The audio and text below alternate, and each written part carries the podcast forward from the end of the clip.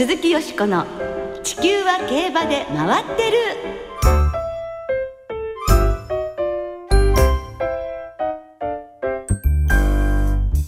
皆様こんばんは鈴木よしこです。お元気でいらっしゃいますか？っ私が元気じゃなくてすいません。今日は風邪でこんな声で失礼いたします。ご容赦ください。地球は競馬で回ってる。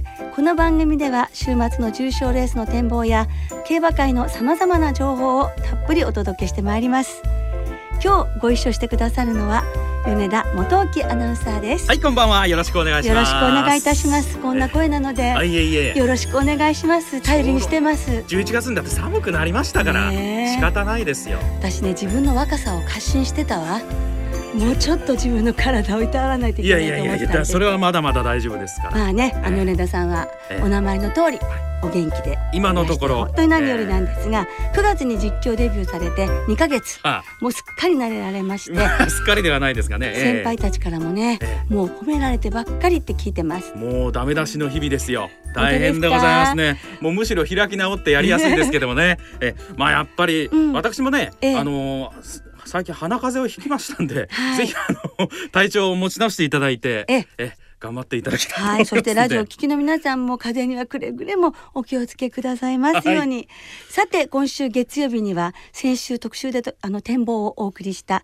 JBC が金沢で行われました、うん。G13 レースが1日で行われるのは日本で初めてのことだったんです。すごいことですよね。的な日でしたね、ね、その歴史的な JBC ですがまずレディースクラシックをメーデイヤ。これはダートの重賞無敗で3連勝で G1 制覇。そして続く JBC スプリントはエスポ RC、ねえ。G19 勝目。素晴らしかった感動しましたね8歳でしたか？ねえ。ね。まだまだ若々しいですもんね。ねえ。そして JBC クラシックは北高たる前 G13 勝目、はい。ということでいずれも JRA の馬でした。はい、そしてどの馬もとっても強かったですね。ねえ。一番人気に応えての勝利だったんですが、え。とにかく金沢競馬場私も言ってましたけれども、たくさんの人だったんですよね。うん。1万2千人。ええ。で金沢の競馬ファンの方がこんなに盛り上がった金沢競馬場見たことがないっておっしゃってました。とっても楽しい一日でしたね。それにしてもですね、はい旗のバンクールがそうなんですよ。故。障してしまいまして左前はい、左前の先駆敬遠のために引退が決まってしまいました。残念ですね、えまだ4歳でこれからダート先生の主役としてはい。活躍がもう本当に期待されていましただけに、えなおさら残念ですよね。これから背負ってもらいたかったんですがね。うん。ね。はい。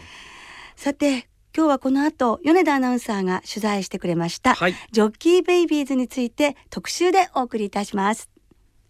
鈴木よしこの地球は競馬で回ってる。この番組は JRA 日本中央競馬会の提供でお送りします。鈴木よしこの地球は競馬で回ってる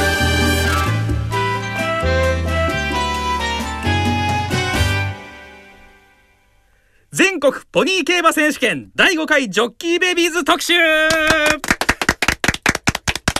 おたけびありがとうございます。はいということで、はい先週日曜日の3日に東京競馬場で行われた第5回ジョッキーベイビーズを振り返っていきましょう。はい、全国7つの地区で予選を勝ち抜いた小学4年生から中学1年生の子どもたちによるポニー競馬の決勝レースジョッキーベイビーズは今年5回目を迎えました。はい、ありがたいことに私は第1回からこのレースの表彰式の司会をさせていただいてるんですが、本当に毎回子どもたちの一生懸命な姿に感動させられますよ。もうこの瞬間にかけてるっていうのが伝わりますしね。うんそうなんですね。そしてこのジョッキーベイビーズレースは東京競馬場の直線を使った400メートルですがその一瞬に様々なドラマがありますよね。そうなんですよ、ええもう本当にね全国各地のねあのなんていうの戦いを勝ち抜いてきたわけでしょ、はい。えですから出るだけでも大変、子供だけでなくて親御さんも熱心なんですよね。そうですね。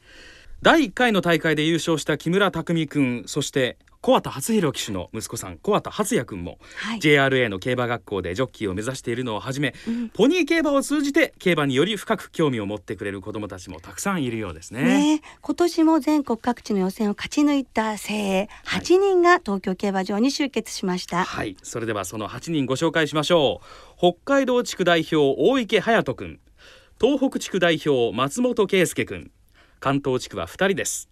菅原明くんと斉藤新くんそして長野地区代表大野木隼人くん東海地区代表万良二くん関西地区代表松本博樹くんそして九州地区代表吉永綾乃さんの8人です。それでは米田アナウンサーがこの番組のためだけに実況した第5回ジョッキーベイビーズを実況でお聞きいただきましょう。さあ緊張の一瞬スタートしました好スタートを切ったのは最内一番大池隼人。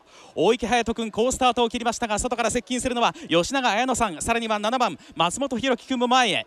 そして4番斉藤新君も前にいます。前は広がっていますが今度は4番斉藤新君先頭か。しかし吉永綾乃さんが先頭。一番外から吉永綾乃さんそして内から4番の斉藤新君先頭か。その間から7番松本博樹2番手に上がってきた。先頭4番斉藤新君。リードは2馬身から3馬身。2番手に松本博樹君です。斉藤新君1着でゴールガッツポーズをしながらゴールを駆け抜けました。斉藤誠調教師の息子斉藤新君見事に優勝です。優勝したのは関東地区代表で中学1年生の斉藤新くんでした。はい、騎乗馬は去年も優勝した雪の響きでタイムは31秒6。え。ー2着に4馬審査つける快勝でしたね。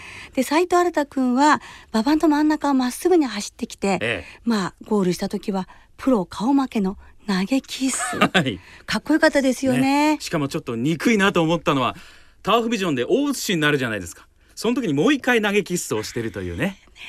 余裕がありましたよね、えー、実況してみてどうでしたか？いや難しかったですね400メートルだけなんてレースはまず実況することはないですし、私はそもそもレース実況の経験が少ないというね、わけのわからない実況になってしまいまして申し訳ございません。そんなことないですけど、とにかく思った以上にスピードが出るんであっという間に終わっちゃうんですよね。えー、そうなんですね。えー、苦情は受け付けませんが。では勝利ジョッキーの斉藤新君のインタビューをお聞きいただきましょう。えー、第5回ジョッキーベイビーズ優勝しました斉藤新君です。おめでとうございます。ありがとうございます。今の気持ちはいかがですか？まあ馬の力もあって勝てたんで良かったです。嬉しいです。4馬審査ですよ。あまあ最初負け負けると思ったんで勝てて良かったです。お父さんとは何か話しましたか？特に話してませんですけど肩叩いてくれましたこの馬の良さはどんなところにありますか？とまあスタミナなどまあこの雪の響きについては、まあ、全てがいい馬です。予選では2着だっただけに嬉しいんじゃないですか？はい嬉しいです。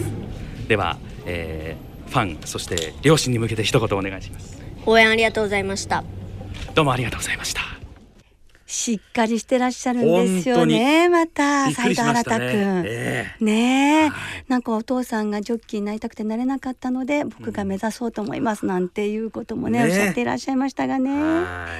そしてですね表彰式でプレゼンターを務めた武豊騎手が、はい、騎乗もインタビューも勉強になりましたと話していましたですね。はい、竹豊騎手と北村博騎手がプレゼンターを務めてくださいましたが、はい、まあこの二人のね、本当トップジョッキーの二人に、ジョッキーのジョッキーベイビーズたちも会えて、それも感動的だったみたいですね。ねそしてこの優勝した斉藤新君は美穂の斉藤誠調教師の長男なんですよね。うん、そこで、斉藤誠調教師にも取材しましたので、コメントご紹介しましょう。はい去年のこのレースに勝ってる馬だったのであとは落ちなければいいなと思っていました。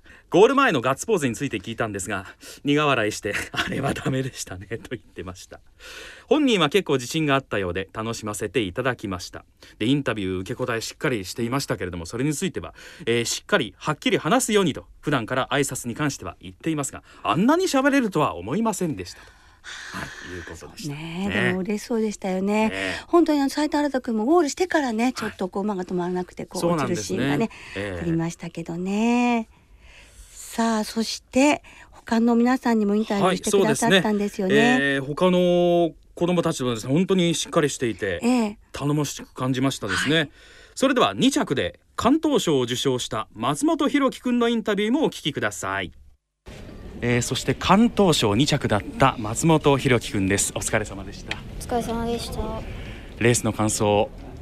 えー、っとまあいつも通りの乗りができたと思いますがこれからももっともっと実力を伸ばしてやりたいと思います。最後追い上げましたね。いやもっともっと終えると終えただ終えただと思います。作戦などはありましたか？いやまず馬をまっすぐ走らせて追うことを目的にやってきました。じゃあ練習の成果が出ましたね。まあまあでした。ではあの今日は東京競馬場たくさんのファンが見守っていましたので、えーその皆さんに一言お願いします。えっ、と東京競馬場に来てくださってありがとうございました。どうもありがとうございましたうわー。ねえ。ー今11歳の松本くんも将来はジョッキーになりたいということですよね、はお父さんは大隅ロッチとのコンビが印象的だったええ。元ジョッキーの松本達也さん。はい。親子ジョッキーを目指しますということですね、そしてですね6着と結果は残念でしたが長野地区代表の大野木隼人君もしっかりとしたインタビューをしてくれました、はい。そのインタビューもお聞きください。大野木隼人君ですね、えーお疲れ様でした。ありがとうございますレースの感想を聞かせてください。最初スタートは良かったんですけど後からどんどんみんなに抜かされちゃっていってだけどそこからまた追ってで上位には入れなかったけど楽しくなれたので良かったです。お父さんお母さんにはどんな言葉をかけたいですか？えっとありがとうございますっていう声かけたいです。ありがとうございましたねえ。大野木くんはまだ小学校4年生の9歳なんですけど、なんと乗馬歴が6年。うん。ねえ3歳から乗ってらっしゃるということですけどね、未来の名ジョッキーを目指して本当に皆さん頑張ってほしいと思います。ですね。で毎年本当にどんどん盛り上がっていくので、ええ。そのジョッキーを目指す登竜門ってね、はいはい。なって本当になっていくんじゃないかなと思いますけれども、ね。来年もはい。期待したいと思います、以上第5回ジョッキーベイビーズを振り返りました鈴木よしこの地球は競馬で回ってる。さてここからはあさって京都競馬場で行われるエリザベス女王杯のお話で盛り上がっていきたいと思います。はい。今年で38回目を迎えるエリザベス女王杯。もともとは3歳牝馬路線の3冠目だったわけですが、その時は2400メートル。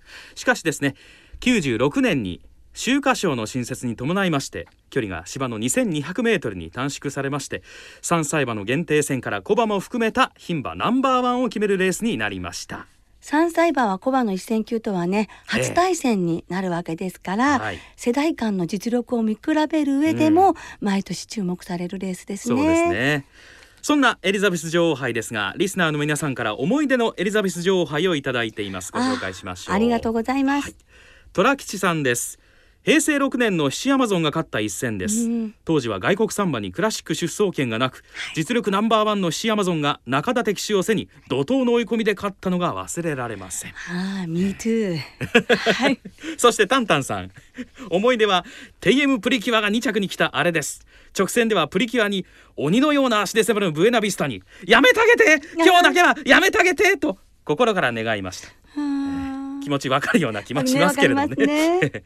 道化師のギャロップダイナさんです、川上プリンセスが膠着になった第31回エリザベス女王杯、はい。私は京都競馬場で見ていました、ええ。そして今年7年ぶりに京都競馬場に行きますということですね。そうですか、ええ。ね、そういうレースもありましたもんね。どれも印象深いですよね。本当ですね。はい、さあその中でよしこさんが最も思い出に残っているエリザベス女王杯は何でしょうか？はい、2001年津田ビクトリーが勝ちましたこのレースです。各馬第4コーナーのカーブに入ります。先頭は山勝ツランで第4コーナーから直線。あと2番手から大気ポーラ。大気ポーラ。テイエムオーシャン。テイエムオーシャンが3番手から馬場の外目堂々と。さあ先頭に躍り出る勢い。あとはポイントフラッグ。トゥーザビクトリー。トゥーザビクトリーが今日追い込んできた。トゥーザビクトリーが一気に突き抜けるか。テイエムオーシャン。テイエムオーシャン。トゥーザビクトリー。内からグイグイと。レディパステル。ティコティコタック。ティコティコタックも突っ込んでくるが。トゥーザビクトリー。後方からローズバド。ローズバド。トゥーザビクトリー。内からは。さあティコティコタック。ローズバドゴールイン3頭です。3頭並んだ。トゥーザビクトリーローズバドティコティコタック。大激戦のエリザベス女王杯。1点2点3点はい。という大接戦だったええ。トゥザビクトリーなんですけれども、広瀬伸一アナウンサーの実況でお届けしましたが、はい。広瀬アナウンサーは49歳で亡くなられまして、今年7回忌を迎えたんですが、はい。数々の名実況を残されましたが、うん。このレースもその一つだとそうですね。いうふうに私も大好きですね。はい。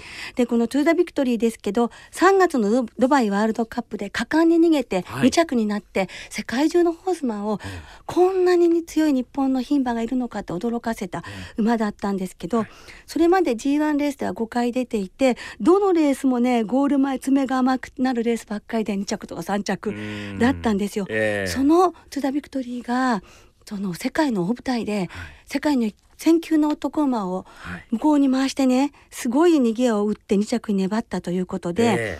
あのまあそもそも牝馬の出番のなかったドバイワールドカップであれだけの走りを見せたので、うん。私たち日本人にもっと自信を持っていいんだよっていううん。誇りを植え付けてくれた馬でもあったわけなんですが、ええ。帰国初戦で戦ったのがこのエリザベス女王杯で一転して後方からはのレースだったんですよね。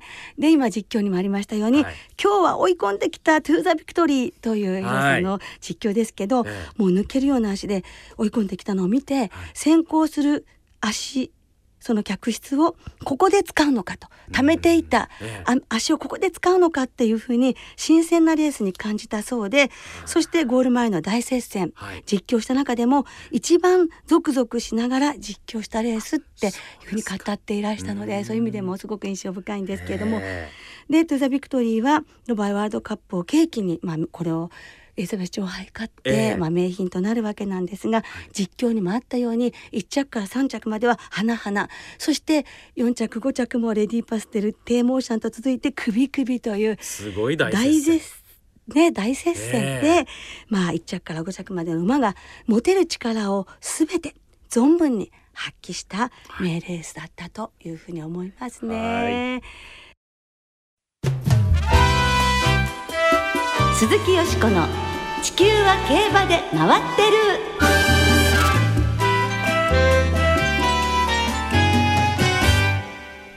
ここからは日曜日に行われる第38回エリザベス女王杯を展望していきます。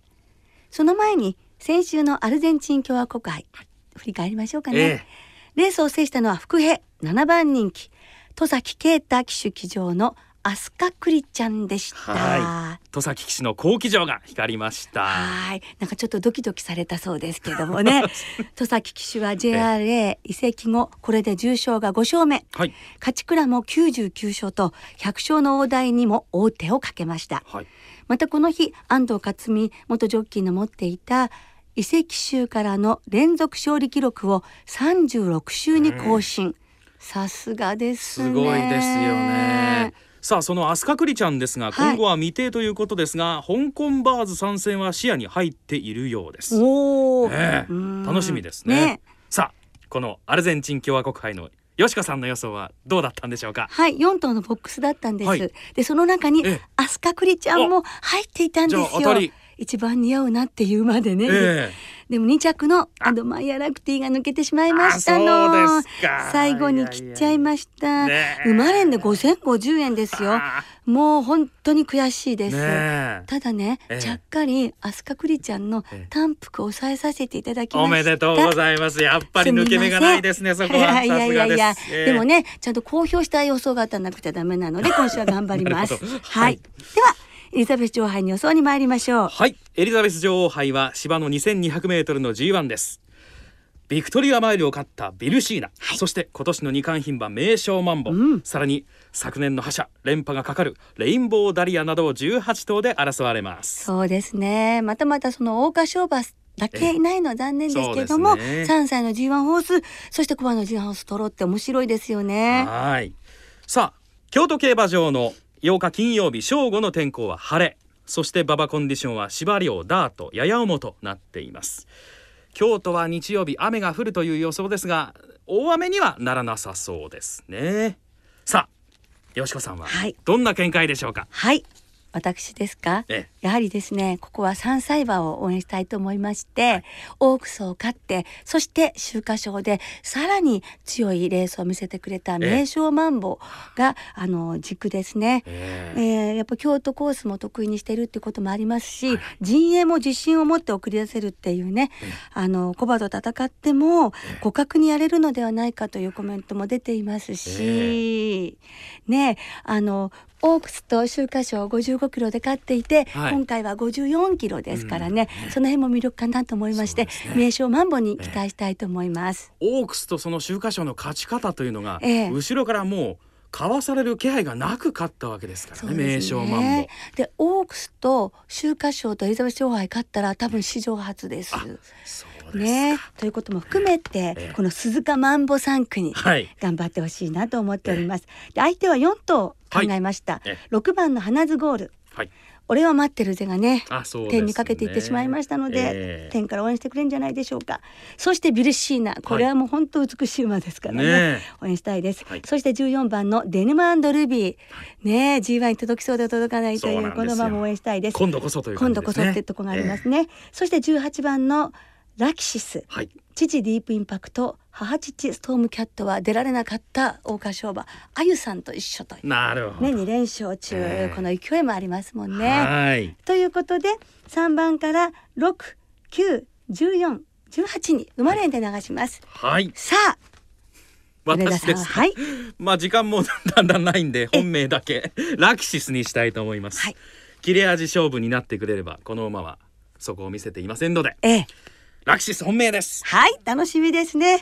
エリザベス女王杯も的中させて楽しい週末を迎えましょう。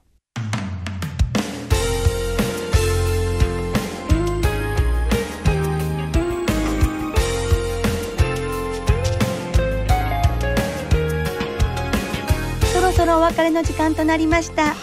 今週末は東京京都福島の3場開催となります土曜日は東京で京王杯2歳ステークス京都ではファンタジーステークスと京都ジャンプステークスがさらに日曜日には東京で武蔵野ステークスも行われまして盛りだくさんでございます重賞競争が5レースもあるなんてね、ねえおぜいたくな週末です。そうですねそしてさらに東京競馬場土曜日の昼休みには芝 1400m で競馬学校騎手課程30期生の模擬レースも行われるんですよね。来年3月のデビューを目指す騎手の卵たちの手綱さばきにも注目してください。はい。また日曜日エリザベス女王杯当日の京都競馬場はレディースデーということでさまざまなイベントが企画されています、女性限定レディースデー抽選会は当日に購入したレース発送前の勝ち馬投票券200円分につき1回抽選に参加できて JRA オリジナル電気ケトルなどが当たります。ということははい。馬券を買えば買うほどはい。はい。抽選がたくさんできるわけですね。そういうことです、女性の方は競馬も抽選も日曜の京都競馬場では楽しめますのでふるってご参加ください。では週末の競馬を存分にお楽しみください。お相手は鈴木よしこと。米田元樹でしたまた来週元気にお耳にかかりましょう鈴木よしこの地球は競馬で回ってるこの番組は JRA 日本中央競馬会の提供でお送りしました。